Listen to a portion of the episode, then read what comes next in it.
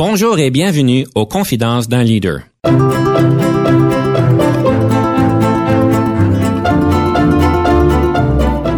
Ici Denis Lévesque, coach en leadership. Nous avons donc l'honneur et le privilège de recevoir en studio des leaders qui ont marqué leur communauté afin d'apprendre de leur expérience et de s'inspirer de leur sagesse.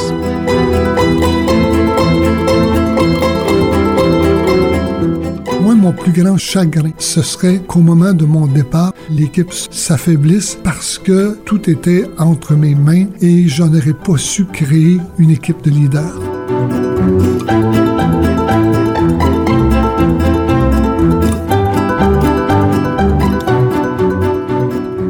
Bonjour et bienvenue à Confidence d'un leader. Aujourd'hui, on a un invité bien spécial qui va nous accompagner à regarder différentes optiques au niveau du leadership. On va regarder la génagogie. Je ne sais pas si vous savez c'est quoi la génagogie, mais on va en parler un petit peu aujourd'hui. On va parler de la fameuse question d'influence. Est-ce qu'un leader doit vraiment toujours influencer? Et je vais continuer ma capsule au niveau du conseil du coach lorsqu'on parle d'intégration de nouveaux leaders en entreprise, de l'importance des alliances. Alors, pour nous aider à naviguer tout ça, notre invité d'honneur aujourd'hui, c'est Monsieur Daniel Desindes, directeur général du Jardin des Souvenirs et génagogue. Bonjour, Monsieur Desindes. Bonjour, Monsieur Lévesque. Est-ce que vous pourriez nous éclaircir sur c'est quoi un génagogue? Un génagogue, c'est un professionnel de l'organisation des groupes. C'est un spécialiste des groupes et des organisations. Ce qui fait sa particularité, c'est qu'il intervient, à cause de sa connaissance profonde des composantes d'un groupe, il intervient par et dans le groupe pour les gens qui le composent. Donc, c'est quelqu'un qui joue, si vous voulez, avec les différents aspects, les différentes facettes de la vie d'un groupe pour aider ses membres à se développer et à s'optimiser. Ça fait un peu penser à, à, ma fille qui a fait son bachelier à Concordia en relations humaines. Ça veut dire presque la même chose. Tout à fait. C'est un autre nom, mais sa propre... Elle est génégogue, finalement. C'est ça. La spécialité. Nous, ce qui, ce qui nous distingue d'un psychologue ou autre, c'est vraiment que nous, notre champ d'action, notre territoire, c'est le groupe. D'accord. Deuxième question pour vous, parce que ça m'a piqué l'intérêt avant qu'on en commençait l'entrevue, l'enregistrement. Vous disiez que le nom de Des Indes vient de la France, si je comprends. C'est ça. Selon euh, les informations que mes oncles m'ont partagées à l'époque, qui avaient fait faire un arbre généalogique, il semblerait que nous sommes originaires d'un secteur de la Normandie. Et, et notre nom, comme c'est le cas très souvent, a évolué en s'en venant au Canada. À l'époque, nous nous nommions des saints, comme la sainteté, des Mhm. saints. Ah, d'accord. OK? Et ça allait plus loin, c'était même des saints dit Saint-Pierre. OK. Mais là, je ne sais pas ce que mes- mon père ou mon grand-père a fait pour que nous perdions notre sainteté et que maintenant, on a quitté le dessin pour deux Indes, mais ce serait l'origine de notre nom un peu. Certain que vous pourriez dire à votre épouse que vous avez repris la sainteté. Depuis 32 ans avec elle, oui, je le confirme. Ça serait pas à cause de ça, Non, mais évidemment, c'est c'est ça. simplement naturellement. Ça. Mais d'une manière plus intéressante, si on peut dire, juste pour continuer sur votre belle carrière, vous avez été bien impliqué dans bien des domaines. Ça a été vraiment surprenant quand j'ai vu votre curriculum vitae. Vous avez travaillé au National Democratic Institute, à l'archidiocèse de Gatineau, à la Société Santé en français, au cabinet du ministre de l'Agence du développement économique du Canada. Vous avez travaillé à la Commission de la capitale nationale, même au Parti libéral du Canada, et vous avez été même cabinet, au cabinet du premier ministre du Canada dans le passé, évidemment, et bureau de recherche du caucus libéral national. Vous avez vraiment une très belle, en fait, euh, carrière, si je peux dire, et je me pose la question, c'est quoi le fil commun dans tout ça? Parce que vous avez été un peu partout et c'est vraiment impressionnant. Ben, je vous dirais que le fil commun, il est très simple. Je suis un grand naïf, un grand idéaliste. OK? Et cette, euh, cet idéalisme, cette naïveté m'a toujours conduit à essayer d'améliorer la société à l'intérieur de laquelle je vis. Mon tout premier emploi professionnel lorsque j'ai quitté l'université, j'ai travaillé pendant presque dix ans avec des enfants de 4 ans et leurs parents qui vivaient en un milieu socio-économiquement faible, afin de les aider à se préparer positivement à l'expérience scolaire. Ça a été merveilleux comme expérience. J'ai entre-temps goûté à la politique Et comme grand idéaliste, je me suis dit, voilà, c'est l'endroit où on peut changer les choses. Et, je me suis investi là-dedans. Puis vous avez été euh, au cabinet du Premier ministre, lequel? Monsieur Chrétien. Monsieur Chrétien. Oui, j'étais son attaché politique pour le Québec. Et je suis certain que vous avez toutes des belles mémoires et histoires avec Monsieur Chrétien. oui. Ça, ça serait une autre entrevue qu'on pourrait avoir. Peut-être même avec Monsieur Chrétien lui-même. Pourquoi pas. Alors, j'aimerais peut-être rentrer dans le feu de l'action. Donc, euh, on parle de la question de perspective et je vous donne la parole pour trois minutes parce que vous nous dites qu'un leader doit influencer. Oui, c'est la prétention que, que, que j'ai. Il y a tout un débat philosophique autour du leadership, à savoir si, si on est leader ou si, parce qu'on a le titre de chef ou de directeur, si cela vient avec le costume du leader. Euh, celle qui le mentor, le seul mentor que j'ai jamais eu dans dans ma, dans ma carrière, disait à l'époque, le leadership c'est, se mesure bien moins euh, au niveau de l'intention qu'au niveau de l'effet. Mm-hmm. OK? Et pour elle, c'est ainsi, puis je souscris à ça, c'est ainsi qu'elle définissait le leadership. Moi, je peux bien vouloir, ici même aujourd'hui, vous dire, Monsieur l'évêque, suivez-moi, on s'en va dans telle direction et on fait ceci. Vous pouvez acquiescer si vous voulez, libre à vous. Mais ce n'est pas parce que j'ai voulu le faire que ça, va, ça fait nécessairement de moi un leader.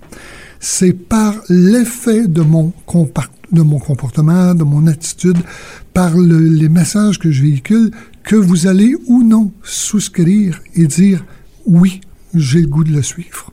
Oui, je pense qu'il s'en va dans la bonne direction. Donc, bien sûr, j'ai des idées, j'en fais la promotion, je les propose, mais ça ne fait pas nécessairement dire que cela est un acte de leadership. Ce qui va faire, pour moi, ce qui, va devenir un acte de, leadership, c'est l'effet ou l'impact que ça va avoir sur vous, sur mes collègues, sur mon organisation. Je peux pas vraiment dire le contraire. Évidemment, je suis d'accord avec vous parce que l'intention et l'impact, j'en parle beaucoup dans mes formations, mhm. que c'est important d'avoir évidemment les bonnes intentions, on le sait, mais c'est d'être clair sur l'impact et qu'on fasse tout ce qu'on peut pour avoir un impact qui soit aligné avec nos intentions d'une manière positive, évidemment. Mhm.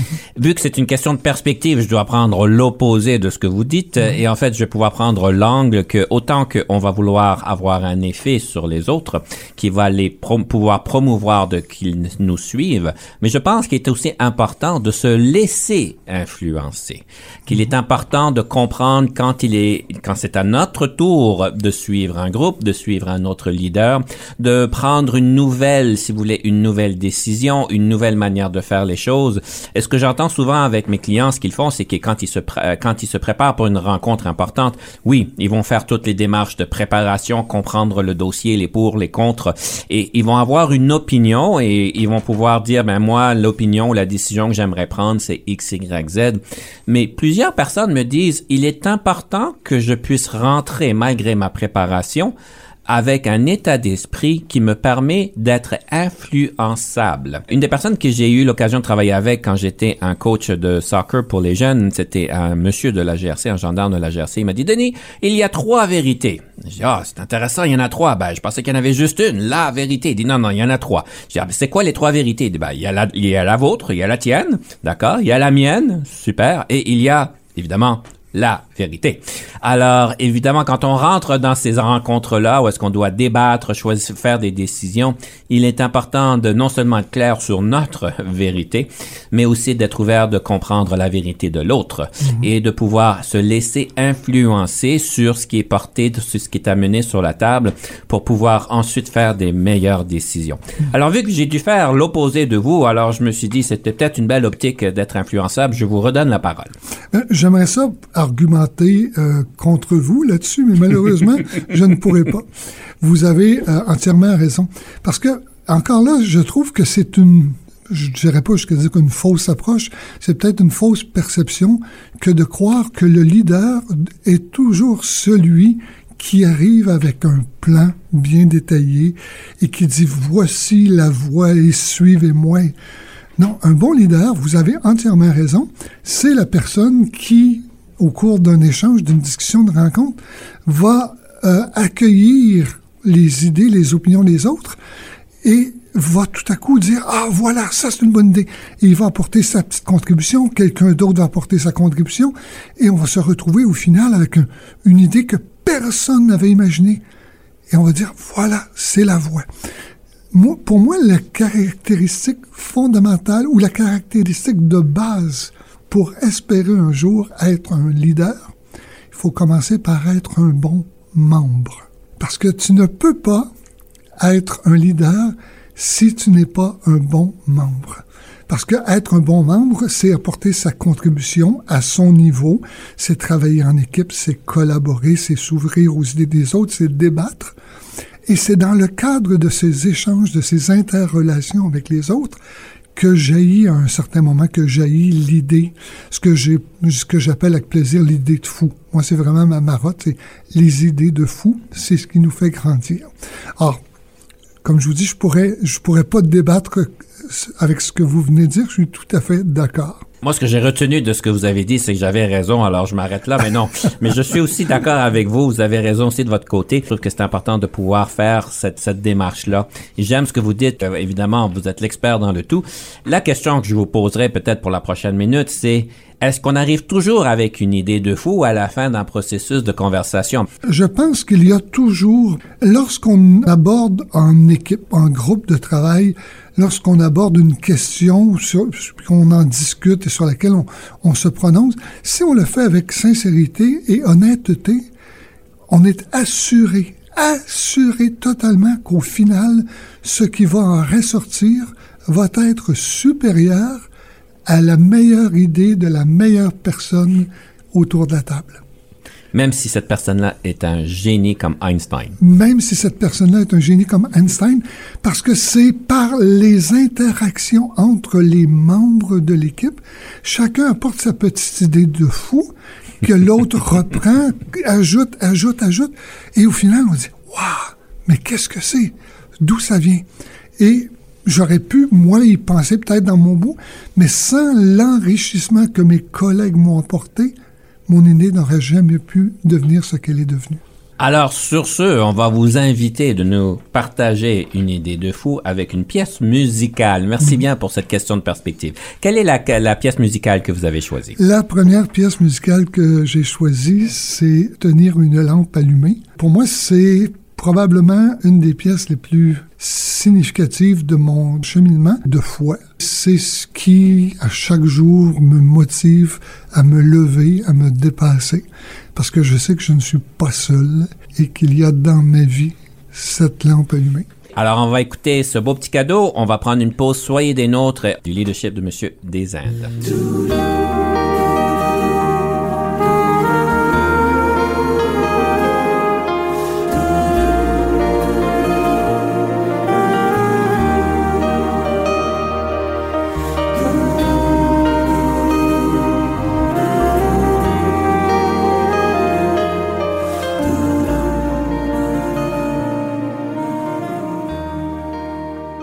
Ici Denis Lévesque. Si vous cherchez l'excellence en leadership, nous sommes intéressés à vous parler.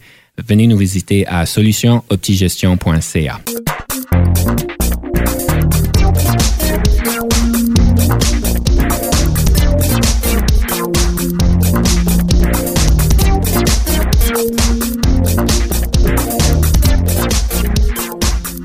sommes de retour à Confidence d'un leader avec M. Daniel Desindes, qui est directeur général du Jardin des souvenirs et génagogue. On parle à ce point-ci des moments marquants qui vous ont marqué par rapport à votre développement en leadership. Je vous invite à en partager trois en particulier. Un de ceux qui me vient en tête, euh, au le, premier, c'est lorsque j'ai créé ma petite boîte de consultants à l'époque et que j'ai commencé à promouvoir le concept de développement durable des organisations. Développement durable, on en a déjà entendu parler, les gens souvent confondent simplement à ce que c'est l'environnement alors que c'est bien, d'autres choses. Mais moi, je, je l'avais euh, bonifié, si vous voulez, en parlant du développement durable des organisations. Donc, dire qu'à l'intérieur de nos entreprises, de nos sociétés, de nos organisations, si nous adoptons une approche basée sur la recherche constante de l'équilibre entre nos besoins sociaux, économiques et environnementaux, nous allons atteindre un niveau de performance et d'efficacité hors du commun. J'ai vraiment créé ça, si vous voulez, de, de toute pièce, cette adaptation du développement durable aux organisations. Pour moi, ça, c'est un élément, je pense, très inspirant et qui me sert encore aujourd'hui euh, dans plusieurs circonstances. Le deuxième élément, qui est quand même significatif et intéressant, puis qui m'a beaucoup flatté, j'ai été appelé à aller partager un peu de ma connaissance et de mes expériences dans plusieurs pays du Maghreb, mais entre autres pendant un peu plus de, de presque trois ans en Tunisie, où j'ai été travailler avec des parlementaires tunisiens, parce que la Tunisie venait de se libérer d'une dictature. Euh, après quelques années de turbulence, ils ont adopté une nouvelle constitution, ils ont élu leur premier parlement, l'Assemblée des représentants du peuple, l'ARP. Et là, ils se cherchaient, parce que c'est nouveau. Donc, c'est une nouvelle démocratie. Donc, par quel bout on prend ça? Comment on fonctionne? Comment on structure des partis politiques? À cause de mon bagage ou de mon expérience politique assez, assez diversifiée, j'ai été appelé à apporter ma petite contribution là. Et ça a été une expérience absolument magnifique. Je, je remercie Dieu à chaque jour de m'avoir permis de vivre ça. Puis finalement, hmm, peut-être la plus récente de, de, de, de, mes moments de leadership, c'est là où je suis actuellement, le, comme directeur général des, des, Jardins de souvenirs. Je me plais euh, souvent à répéter ou à dire aux gens, j'ai eu en tout et partout 14 heures pour me préparer à occuper ce poste-là. Hmm. Entre le moment où le comité de sélection a demandé à me rencontrer et le moment où je suis entré en fonction, il s'est écoulé 14 heures. Mon Dieu, c'est rapide. Ils avaient vraiment convaincu. C'était quoi le truc? Oui, ils étaient vraiment désespérés. Mais, non, c'est ça. Je les ai rencontrés en fin d'après-midi. Ils m'ont dit, parfait, on vous attend demain matin, 8 heures. Mon Dieu. Et c'était, euh, sauf quelques détails, un milieu totalement nouveau pour moi. Mm-hmm. Le secteur funéraire et cimetière, c'est un milieu totalement nouveau pour moi. Alors, ça a été toute une expérience, tout un exercice. Mais si je regarde ce que nous avons parcouru, le chemin qu'on a franchi, mes collègues et moi, depuis bientôt quatre ans, euh, je nous félicite euh, le plus chaleureusement parce qu'on a, on a fait, on a réalisé l'impossible. On a redressé euh, une situation financière qui était à l'époque très, très, très précaire. On a changé complètement la dynamique des relations de travail on a mis en place une structure euh, qui euh, permet maintenant de, de faire appel aux forces vives de l'organisation plutôt qu'une structure qui ne repose que sur une ou deux personnes. Donc, c'est vraiment un changement de, culture complet qu'on a opéré en... En peu de temps. En peu de temps. En tout cas, mon chapeau, parce que c'est pas évident de faire ce genre de tournure-là. Qu'est-ce qui a été euh, la clé du succès, diriez-vous, par rapport à ce dernier événement-là, par rapport à tourner euh, donc cette organisation-là? Première chose, qui, je l'ai dit tout à l'heure et je le répète parce que pour moi, c'est au, au cœur de ma vie. Euh, j'ai été accompagné, je suis encore accompagné chaque jour par la, la, la lampe et la lumière de Dieu qui mhm. m'accompagne, mhm. ok, et qui m'a permis, qui me permet encore de de dénouer, de dénouer des, des, des, situations qui sont impossibles à dénouer. Je sais toujours même pas comment ça a pu se faire, Mhm. mais ça m'arrive régulièrement. Donc j'ai, j'ai, j'ai ça, j'ai même pas de mérite là-dessus. Mais je vous dirais que l'autre, le, petit bout où j'ai un peu de mérite, c'est que, euh, entre autres choses, je me suis rapatrié dès le départ. Ça, c'était une de mes premières, premières décisions. Je me suis rapatrié tout le dossier des ressources humaines. Mhm. J'ai dit, moi, je veux transiger directement, face à face, avec les employés, avec les collègues. Je ne veux pas laisser cela à des intermédiaires. Mhm. C'est trop important, surtout lorsque tu arrives dans une organisation qui existe depuis longtemps et qui a une histoire, qui a une histoire assez difficile. Mhm. Donc, pour moi, ça, c'était un- une des premières décisions fondamentales. Si vous avez besoin de me parler, la- ma porte est toujours ouverte. J'aurais peut-être pas dû dire ça aussi souvent parce que ils m'ont pris au mot. Oui. Mais, mais ça, ça a été vraiment un élément déterminant. Le deuxième élément que j'ai un peu contrôlé, si vous voulez, pour lequel j'ai eu un peu d'influence, ça a été euh, le développement d'une structure de direction. Au préalable, il y avait un directeur il y avait Dieu et le directeur, ou des fois dans l'ordre, c'était le directeur et Dieu, peu importe. Puis là, maintenant, euh, moi, je me suis engagé à mettre en place une structure, une équipe de direction compétente dans chacun des départements, avec l'optique que je ne serai pas toujours là. Mm-hmm. OK? Et moi, mon plus grand chagrin, ma plus grande tristesse, ce serait qu'au moment de mon départ ou suite à mon départ, l'équipe se se ratatine, l'équipe se s'affaiblisse parce que tout était entre mes mains et je n'aurais pas su créer une équipe de leaders. Alors ça, si je parviens à ça, et c'est ce qu'on fait actuellement avec l'équipe de direction, si on parvient à créer cette équipe de leaders, moi, je serai l'homme le plus heureux du monde. Pour citer un ancien PDG de IBM, il disait que le rôle d'un bon leader, c'est de laisser la place meilleure que qu'est-ce qu'il a, de, laquelle qu'il a trouvé quand il a mhm. commencé. Mhm. Par rapport à votre expérience en Tunisie, mhm. quelle était votre plus grande surprise? Un, la résilience, euh, l'engagement et la détermination des députés avec qui j'ai eu l'occasion de travailler parce que nous, c'était multipartite. Donc, je n'avais pas un parti plus que l'autre. Je, je, travaillais autant avec les, partis islamistes que les partis euh, libéraux. Bon, donc, c'est vraiment très diversifié. Mais c'était, je vous dirais, dans la grande majorité, de découvrir comment ces gens-là croyaient, comment ils étaient engagés, comment ils étaient dévoués et déterminés à faire réussir cette démocratie, malgré tous ceux qui en sous-main leur mettaient des bâtons dans les roues, malgré tous ceux qui faisaient toutes sortes de choses pour nuire au processus. Mm-hmm. Il y a des députés, hommes et femmes, qui étaient là et qui tenaient le flambeau et qui se sont battus. Pour moi, c'est une source d'inspiration incroyable et ils ont toute mon admiration.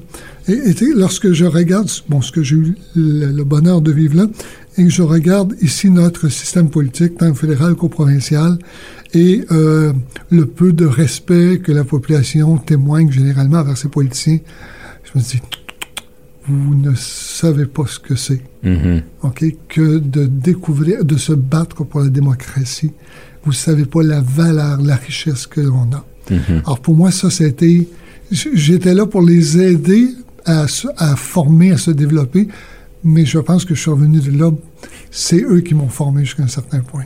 Très inspirant de vous voir aller. Puis je présume, si vous regardez la démocratie tunisienne aujourd'hui, je présume que ça a valu tous les efforts et les difficultés qu'ils ont dû passer à travers. Ben, ça, ça, a dû être quand même chambardant. Là. Ça n'a pas été facile, je présume. Ça n'a pas été facile. Il y a eu deux, deux, époques, deux époques, deux époques deux épisodes de terrorisme assez intenses là, euh, au moment même où j'étais j'étais sur place. Là. Ça, ça a considérablement ennuyé. J'aimerais pouvoir vous dire que la démocratie tunisienne se porte mieux aujourd'hui. Malheureusement, ce n'est pas le cas. Dans l'année ou les deux ans qui ont suivi euh, mon départ, celui de l'équipe avec qui je travaillais, euh, il y a eu bon, l'élection d'un nouveau président qui a été élu au suffrage universel, puis tout était correct. Sauf que lui, c'est un peu, ce que je vois de l'extérieur, c'est qu'il y avait un peu de, de, sa part de mécontentement de voir tous les blocages qui continuaient de survenir régulièrement à l'ARP. Et il a décidé, euh, à un moment donné, de fermer l'Assemblée des représentants du peuple. Il a décidé aussi par, euh, de, de préparer une nouvelle constitution qui, coïncidence, lui octroyait davantage de pouvoir. Donc, le, référendum a eu lieu il n'y a pas tellement longtemps, et référendum dont les résultats sont euh, donc, questionnables. Question rapide, euh, réponse rapide. Est-ce que vous croyez qu'une société peut faire ce transfert-là à mm. une démocratie? Oui. D'accord. Oui, absolument. C'est, oui, c'est possible, mais c'est comme n'importe quel changement. Mhm. Ce n'est jamais facile. Mhm. Et ça ne veut pas nécessairement dire que ça va se faire le du premier coup. Sur ce point, je vais vous inviter de nous partager la deuxième pièce musicale. Quel cadeau que vous nous réservez? Ah, ben, je vous l'ai dit tout à l'heure, je suis un vieil idéaliste et c'est le premier spectacle que j'ai vu dans ma vie. J'étais pas vieux, j'étais avec ma mère et ma grand-mère, j'avais peut-être 6 ou 7 ans. Et c'est une pièce de Michel Fugain et le Big Bazar qui s'appelle Tout va changer. Cette pièce, nous, moi, elle m'enveloppe, elle me berce. Et je souhaite qu'elle donne le goût à ceux qui vont l'entendre, eux aussi, de vouloir changer les choses. Alors, on vous invite de, de bien écouter Tout va changer, de bien changer les choses, mais ne changez pas de poste, prenez une pause, restez avec nous. On revient tout de suite après avec un livre sur le leadership.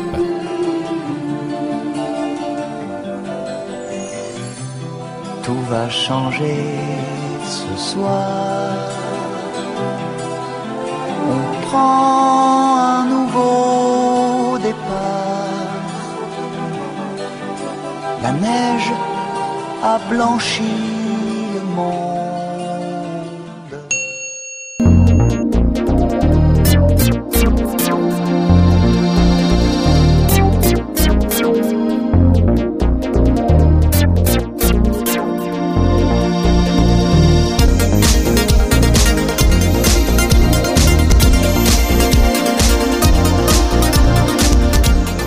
Sommes de retour à Confidence d'un leader et notre invité aujourd'hui est M. Daniel Desindes, qui est directeur général du Jardin des souvenirs et génagogue. Monsieur Desindes, j'aime toujours pouvoir parler d'un livre ou bien d'un podcast sur le leadership. Qu'est-ce que vous nous offrez aujourd'hui? C'est un livre qui date de, de presque une quarantaine d'années, qui s'appelle La direction participative par objectif. Ce livre, je l'ai découvert à l'époque où j'étais étudiant uni- universitaire et il m'a fait découvrir la valeur, la pertinence et la nécessité de structurer nos interventions. Hmm. Et la valeur, la pertinence de se donner des cibles et de se doter d'outils, de mesures pour savoir le cheminement dans lequel on s'est engagé, vers où ça nous conduit. Ça, c'était à l'époque de l'université, comme, bon, depuis ma, je dirais, mon adolescence, j'ai toujours été impliqué dans toutes sortes d'organisations et j'aimais organiser des événements, ainsi de suite. C'est merveilleux, c'est le fun, on s'amuse, ça va. Très souvent, à la fin de l'événement, on se pose la question, puis est-ce que ça a bien été? Oui, OK, non, ah, c'est triste. Sans trop savoir pourquoi. Pourquoi ça a bien été? Souvent, quand ça va mal, on est en mesure de dire, ben, c'est telle chose ou c'est telle personne. Mais quand ça va bien, on, on se pose rarement la question, pourquoi ça a bien été? Parce que on ne s'est pas donné d'outils de mesure. On ne s'est pas donné des cibles précises, on ne s'est pas donné des indices de performance, on ne s'est pas donné aucun outil pour baliser notre route. Alors, ce livre-là décrit, si vous voulez, entre autres, il donnait les sept critères que l'on devrait toujours retrouver lorsqu'on formule un objectif. C'est très, très précis. Au début, quand j'étais étudiant, je trouvais ça un peu exigeant, pour prendre un mot poli, mais depuis plus de 40 ans maintenant, je m'en sers encore. Lorsque je travaille avec mes, collègues du comité de direction, on veut aller là. Pourquoi est-ce qu'on veut aller là? Et comment on va savoir si on est sur la bonne route? Comment on va savoir si on respecte nos échéanciers, si on respecte notre budget, si on a bien ciblé le, le- un des grands, euh, des, des grandes difficultés qu'on qu'on rencontre régulièrement lorsque les gens s'animent. Les gens ont souvent tendance à choisir l'activité d'abord. On va organiser un souper spaghetti. Ah, hein? Merveilleux. Tout le monde aime ça, des soupers spaghetti. On va organiser un tournoi de golf. Oui. Pourquoi? C'est quoi l'objectif que tu Mhm. poursuis? Mhm. Est-ce que c'est parce que tu aimes les spaghettis puis tu veux en manger avec des amis? Est-ce que c'est parce que tu veux faire une activité sociale pour regrouper les gens du quartier? Est-ce que c'est parce que tu veux ramasser des sous pour une œuvre? Plus tu définis clairement les objectifs que tu poursuis, le but premier, ensuite les objectifs que tu poursuis, par la suite, tu viens en mesure de dire, finalement, non, le tournoi de golf, oui, on voulait en faire une activité de financement, mais ce n'est pas la façon la plus efficace parce que ça coûte très cher. Il faut charger des billets, des prix très importants, mais c'est pas ce qui rapporte le plus. Peut-être que mon souper spaghetti avec des commanditaires vont me permettre de ramasser autant d'argent, mais qui va être plus accessible à une plus grande portion de la population. Donc, Direction participative par objectif te force à penser en amont. Avant de t'engager à réserver ta salle, puis ton traiteur, puis aller commencer à faire ta sauce à spaghetti, pourquoi? Oui. Et pour qui? Pour bon. qui tu fais ça?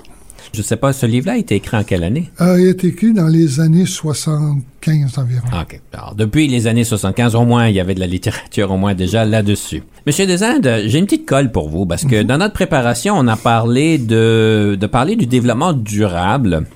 Et là, en l'entrevue, je remarque que vous avez, un- vous êtes un homme de foi, de grande foi. On pourrait soit regarder la place de la foi en tant que leader, comment est-ce que ça vous affecte, ou continuer au niveau de la question du développement durable. Alors, je vous laisse euh, aller où est-ce que vous voudriez aller? Euh, Je vous dirais que les deux marchent probablement de pair ou l'un inspire l'autre. Le développement durable, qu'est-ce que c'est? Très simplement, et j'ai donné de la formation récemment là-dessus à des collègues. Bon, le développement durable, c'est une façon de penser un développement qui est en recherche constante d'équilibre. Rapidement, dans les années 1800, c'était la révolution industrielle. Donc, qu'est-ce qui primait à ce moment-là? C'était le développement économique. Développement économique, développement économique, il n'y avait que ça qui comptait.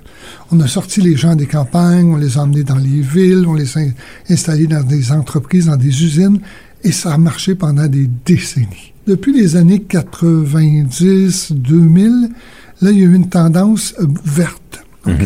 Là, c'est l'environnement. L'environnement, l'environnement, l'environnement, c'est important parce que là, la- ben, je dirais même 2010 là, et un peu plus tard. Avant ça, dans les années, je, je- je reviens en arrière, dans les, a- à partir des années 70, on a eu une grande vague sociale. Et la bonne vieille vague des hippies où c'était peace and love et tout le monde s'aimait ça. C'était ce qui comptait. Au dépend, au mépris de l'économie, au mépris du reste, il fallait qu'on prenne soin des gens. C'était ce qu'il y avait de plus important. Donc, le social. Aujourd'hui, on voit avec les changements climatiques, on voit avec toutes les catastrophes qui arrivent, l'environnement, l'environnement, l'environnement.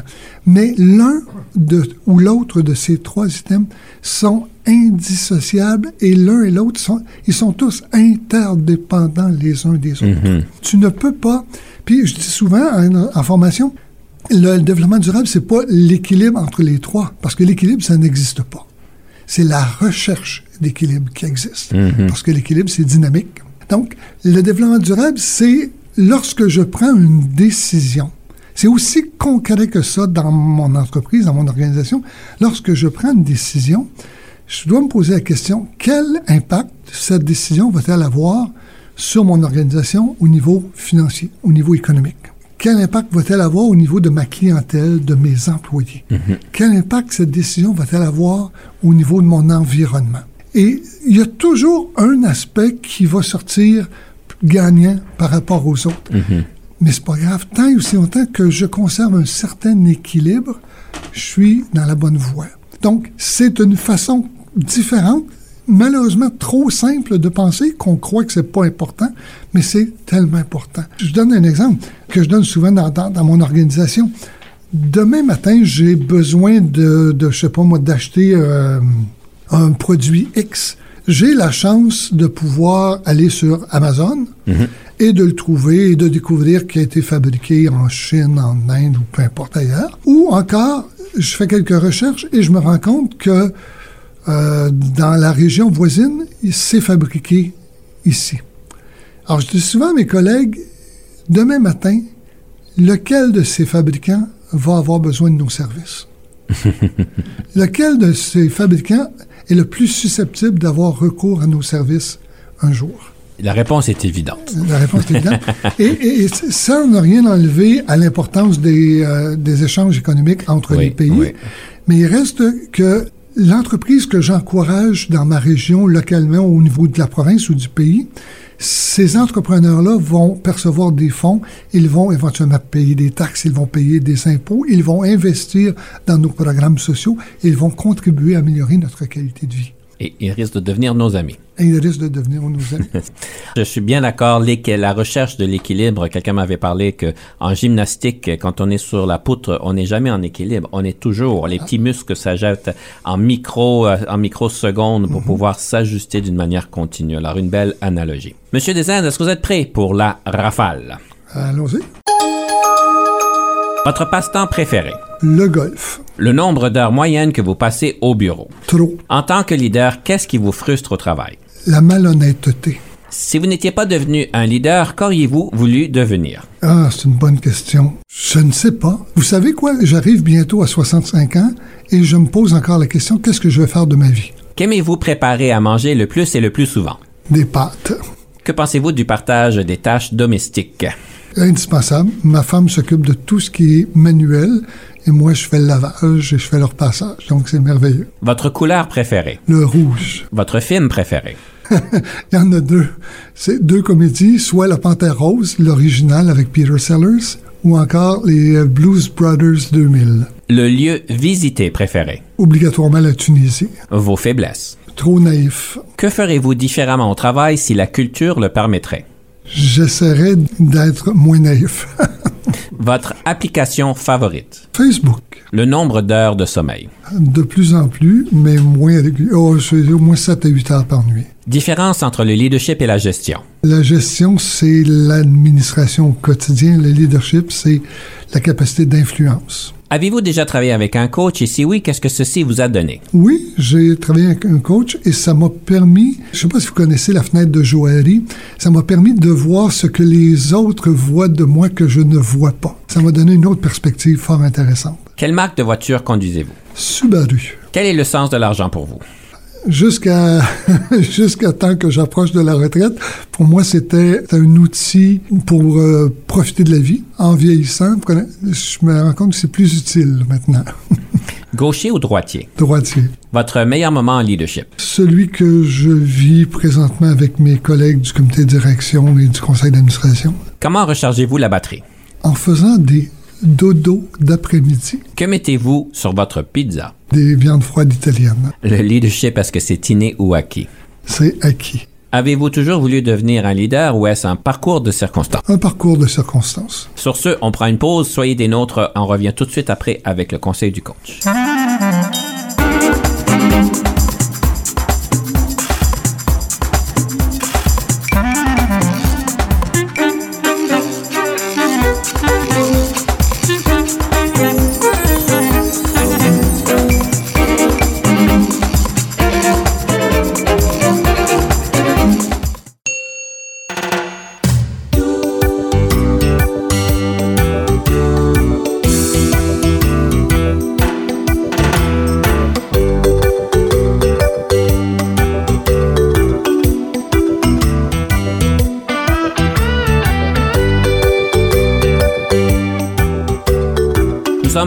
Confidence d'un leader et j'aimerais continuer sur la thématique d'une intégration plus rapide pour les leaders en entreprise. Alors, les capsules qu'on a faites dans le passé, on a parlé de choses intéressantes, on a parlé de ce qu'on disait les quick wins, de l'important de pouvoir apprendre et de vraiment focaliser sur l'apprentissage dans les premiers mois. Aujourd'hui, j'aimerais pouvoir vous parler de l'importance des alliances. Une des choses importantes à faire pour accélérer notre intégration, c'est de faire une réflexion sur qui sont les personnes avec qui nous devrions établir des relations encore plus accrues, plus rapides et plus profondes afin d'aider notre équipe de pouvoir mieux performer beaucoup mieux et beaucoup plus rapidement. Les exercices que je fais, c'est ce qu'on appelle le power mapping. Alors de prendre un, un bout de papier et de regarder toutes les personnes qui sont autour de nous qui prennent des décisions afin qu'on puisse comprendre un les qui ils sont, mais aussi comprendre quel style de personnalité qu'ils ont, qu'est-ce qui sont importants pour eux, comment les approcher, comment pouvoir relier, avoir des bonnes relations avec eux. Alors c'est très facile, bout de papier, vous mettez au milieu parce qu'évidemment vous êtes le centre du monde et ensuite on regarde toutes les autres à côté de nous. J'utilise un outil qui est très utile qui s'appelle le disque, un outil psychométrique qui nous permet de mieux comprendre les tendances naturelles des individus. Alors le D, le I, le S ou le C et on pourra donc mieux comprendre comment les approcher, comment leur parler, comment établir ces relations-là parce qu'on a compris un peu l'énergie dans lesquelles ils se présentent.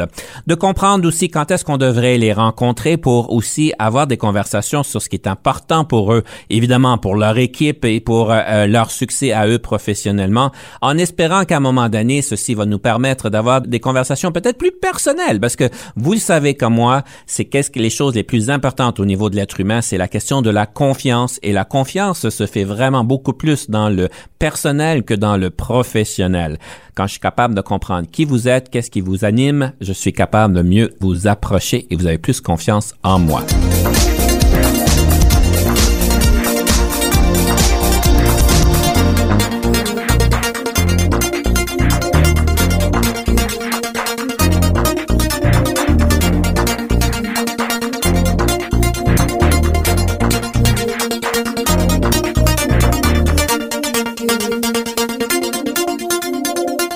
Monsieur des Indes, je ne sais pas si vous avez fait un peu l'exercice de l'analyse des alliances quand vous avez commencé dans votre dernier emploi. Est-ce que c'est quelque chose qui résonne avec vous? Oui, ça résonne. Oui, on le fait euh, pour différentes raisons.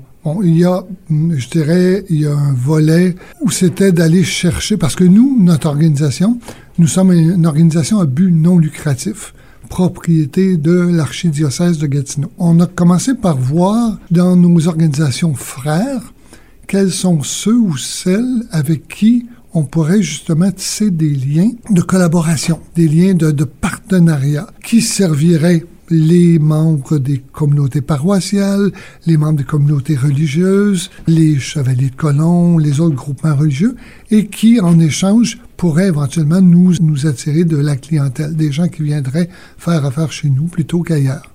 Donc ça, été un des premiers secteurs qu'on a ciblé. Un autre secteur, mais pas pour nécessairement pour des raisons euh, mercantiles de nous amener de la clientèle, mais parce que nous sommes ce que nous sommes, une organisation non lucrative catholique avec des valeurs de foi chrétienne importantes.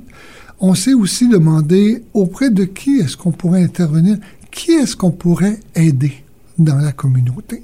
Et ça nous a permis de cibler plusieurs organisations, entre autres des maisons de soins palliatifs. Du côté de l'Outaouais, il y en a plusieurs.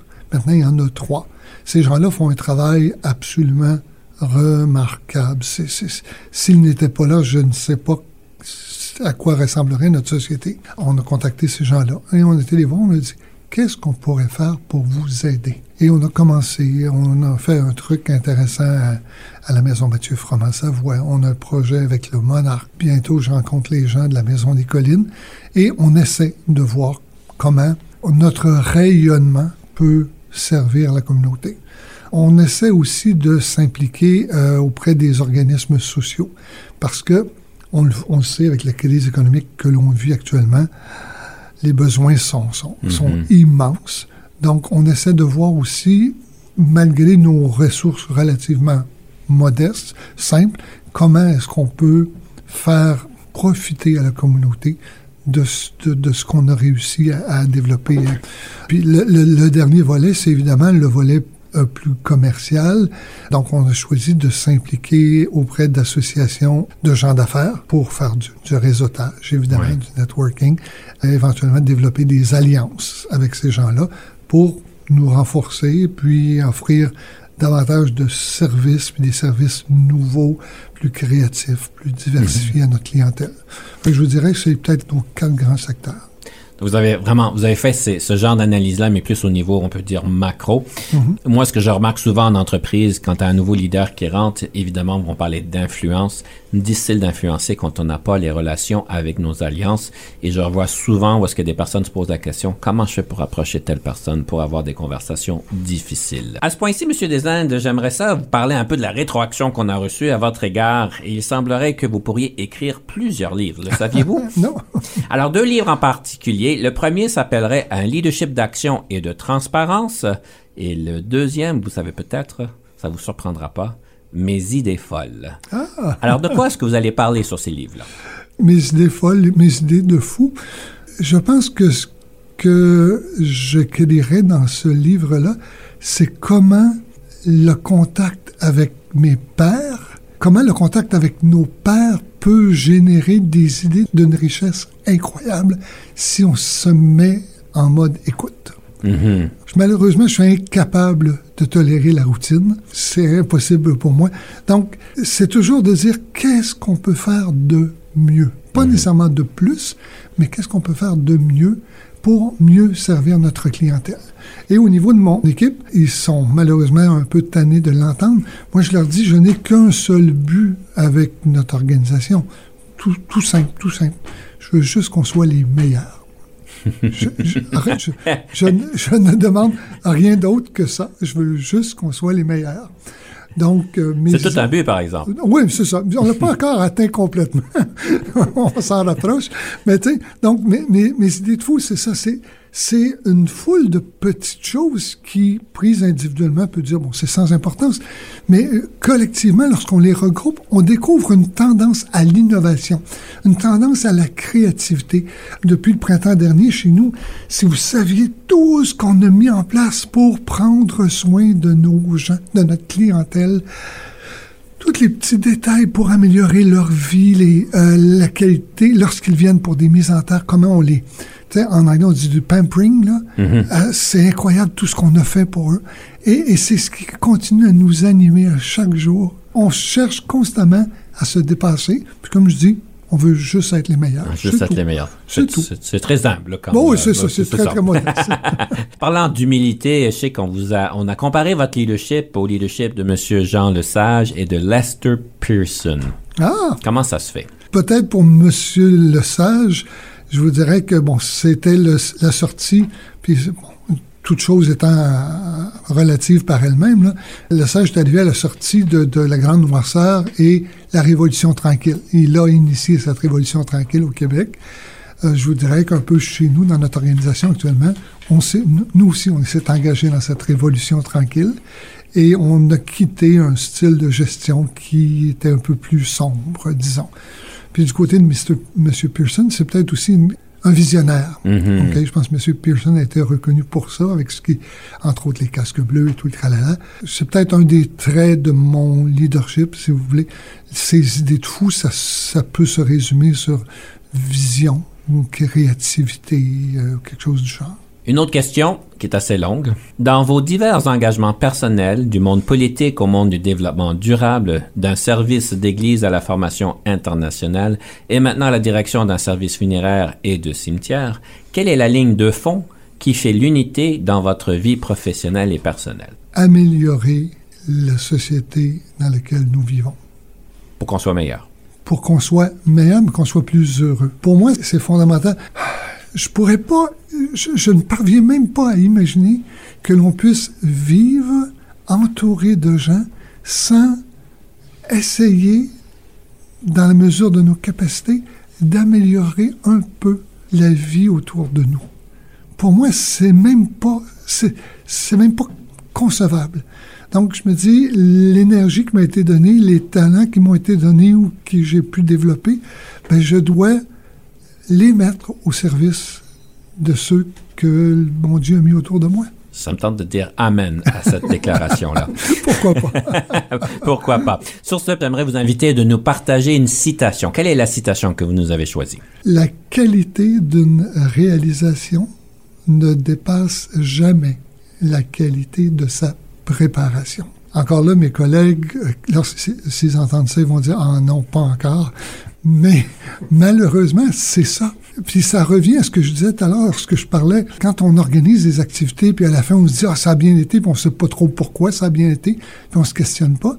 Ben, cette, cette maxime que je viens de vous dire, elle nous, elle nous protège de ça. Si tu veux bien réussir, prépare-toi bien. Je donne souvent l'exemple, vous allez voir un spectacle, vous allez voir une pièce de théâtre. C'est merveilleux, une pièce de théâtre. c'est- Mais qu'est-ce qui fait qu'à un certain moment, un des acteurs va se permettre d'oublier une réplique ou va se permettre d'en rajouter une, c'est qu'il maîtrise tellement bien son texte qu'il peut retomber sur ses pattes sans le moindre effort. Mais s'il n'était pas préparé comme il l'est, il trébucherait, il ferait trébucher Les autres. s- les autres. Ben, un repas, vous préparez un repas chez vous, Mhm. vous invitez des amis, qu'est-ce qui va faire que votre repas va être si bon, à part la présence de vos amis? C'est que vous allez vous y être préparé adéquatement. Vous allez avoir préparé une recette, acheter les bons ingrédients, les avoir préparés avec amour. Et là, lorsque vous les servez, vous allez être tout dispo pour passer du temps avec vos amis. Ma recette euh, secrète, c'est mon épouse. Alors, euh, on va laisser ça à ça. Sur ce, je vous invite de nous partager la troisième pièce musicale. Ah, la troisième pièce musicale, c'est une pièce de, du grand Charles Aznavour qui me fait beaucoup sourire. Je trouve qu'elle, euh, c'est un petit peu une leçon d'humilité, cette pièce-là. Le titre exact, je me voyais déjà. C'est une pièce très, très amusante dans laquelle Aznavour nous dit, ben moi, là, j'ai commencé ma carrière et je me voyais déjà en haut des affiches, j'étais le meilleur et tout ça. Puis finalement, 30 ans plus tard, peut-être pas, mais j'ai fait autre chose. Et s'il m'arrivait de me, de me gonfler un peu, je chantonne la chanson d'Aznavour. Alors sur ce, je vous remercie énormément, Monsieur Desaines. Cette fut grandement intéressant de vous avoir ici en studio. Chers auditeurs, je vous invite d'être les meilleurs, mais n'oubliez pas la préparation. Et évidemment, on se reparle la prochaine fois. À 18 ans, j'ai quitté ma province bien décidé à empoigner la vie. Le cœur léger et le bagage mince, j'étais certain de conquérir Paris. Chez le tailleur le plus chic, j'ai fait faire ce complet bleu qui était du dernier cri. Les photos, les chansons et les orchestrations ont eu raison de mes économies. Je me voyais déjà de l'affiche